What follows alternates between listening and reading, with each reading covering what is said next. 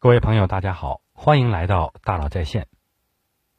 今天给大家分享的是，要想提高能力，先搞定你的自驱力。人的焦虑来自于抽象的目标无法具体化。北京最优秀的妈妈呢，不是西城妈妈、东城妈妈、朝阳妈妈、海淀妈妈。北京市最高端的妈妈是顺义妈妈。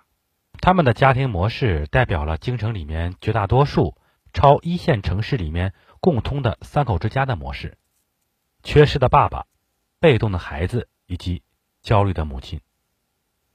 缺失的爸爸不用解释，《爸爸去哪儿》之所以能够火的原因，就是因为大家真的不知道爸爸去哪儿了。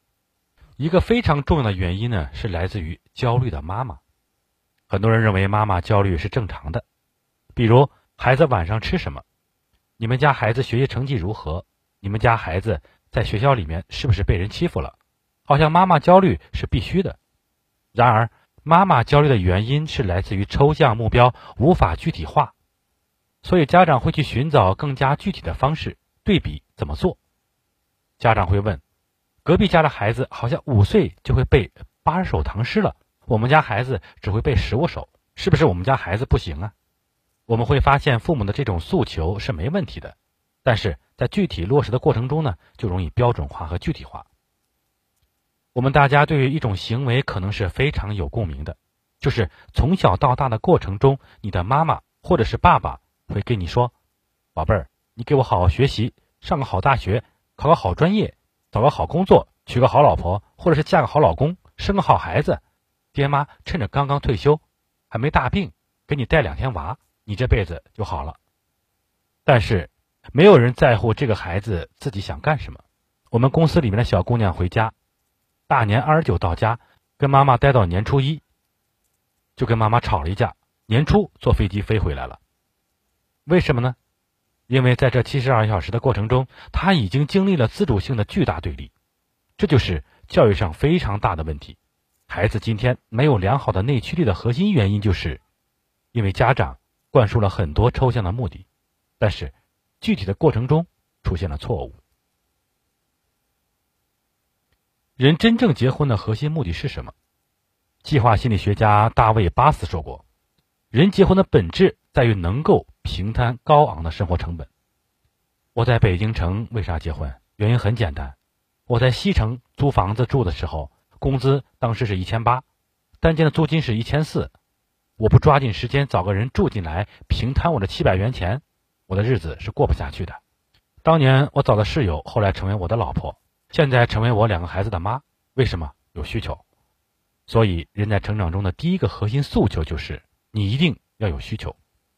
第二点来自于你跟某个事物有触点。尼采说过一句话：一个人永远无法成为他没有见过的那种人。你接触到什么，决定你会成为什么。之前食堂做什么饭你吃什么？今天我们打开外卖平台，发现这平台上有一千两百多家了可以点的东西等你临信，突然不知道该吃什么了。这个习惯中最大的问题在于，你有了饿的需求，但是不够具体。在选择吃什么的过程中，你接触到了成了你选择的备选项，这是孩子自驱力的第二个来源。第三个，关于关系和信任。今天你上抖音的话呢？李佳琦随便发一个视频，一千多万的点击量，大家会为什么跟李佳琦去买？你又不认识他，他随便讲两句，你就买了，为什么？一个重要的原因是你信任他。二零一八年的一个测评，针对于中国二十八个高中的学生，高二孩子现在百分之二十八点一的就业意向是网络主播，不管是游戏的、户外的还是吃播，实际上很多孩子想当这个。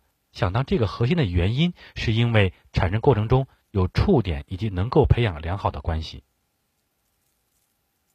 瓦尔德曾经说过：“做你自己，因为所有的别人都有人做过了。”我觉得这句话很对，但是在我们的教育中，这样思考却是极为缺失的。我们在教育的过程中很少允许孩子这样。他们喜欢什么？他们在思考什么？他们想成为什么样的人？这些都是我们作为家长需要思考的。前两天我刚刚跑完马拉松，起点线定了，终点线定了，赛道也定了。你告诉我，哪次马拉松赛道是跑的哪个人定的？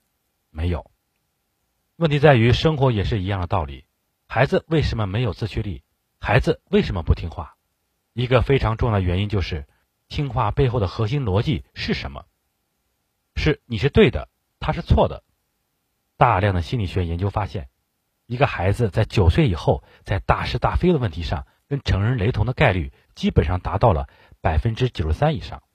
也就是说，你再去跟孩子说大道理，你已经说不过他了。这里无非就是你自己固定套路的做法，剥夺了一个孩子可能潜在的自驱力。这个情况其实是非常危险的。比如衡水中学分校可以被称作为中国最好的中学之一，今年八月份出的中国百强中学榜中排名是全国第一。还有一个很有意思的事儿，衡水中学的附中门口摆了两个坦克，门口摆俩坦克，炮管齐齐对外。为什么呢？因为这两个坦克以前在军队服役的时候，一个编号是九八五，一个编号是二幺幺。这两个坦克一摆完，咱们国家就不聊九八五、二幺幺了。改双一流了，很多人在这样的学校里面去学习，学习压力很大，学习生活也很紧张，但是也没办法，就是这样一条挤独木桥的路，这是社会现状，我们没有力量去改变什么，但是这个事儿背后凸显的意思是，你在这样的学校学习，校长的意思很明白，我们学校毕业的毕业生，你上不了九八五二幺幺，老子就炮决你。所以很多时候你会发现，父母要的东西根本就不是孩子自己想要的。我们需要去认可多样化的可能性，才可能让孩子走上一条有自驱力的道路。今天的分享听上去是说孩子教育问题，但是我们的客户难道不一样吗？好，感谢大家收听。如果你有团队建设的问题，请加我的微信号。幺三五二五五幺六六二九进行交流，感谢大家收听，咱们明天见。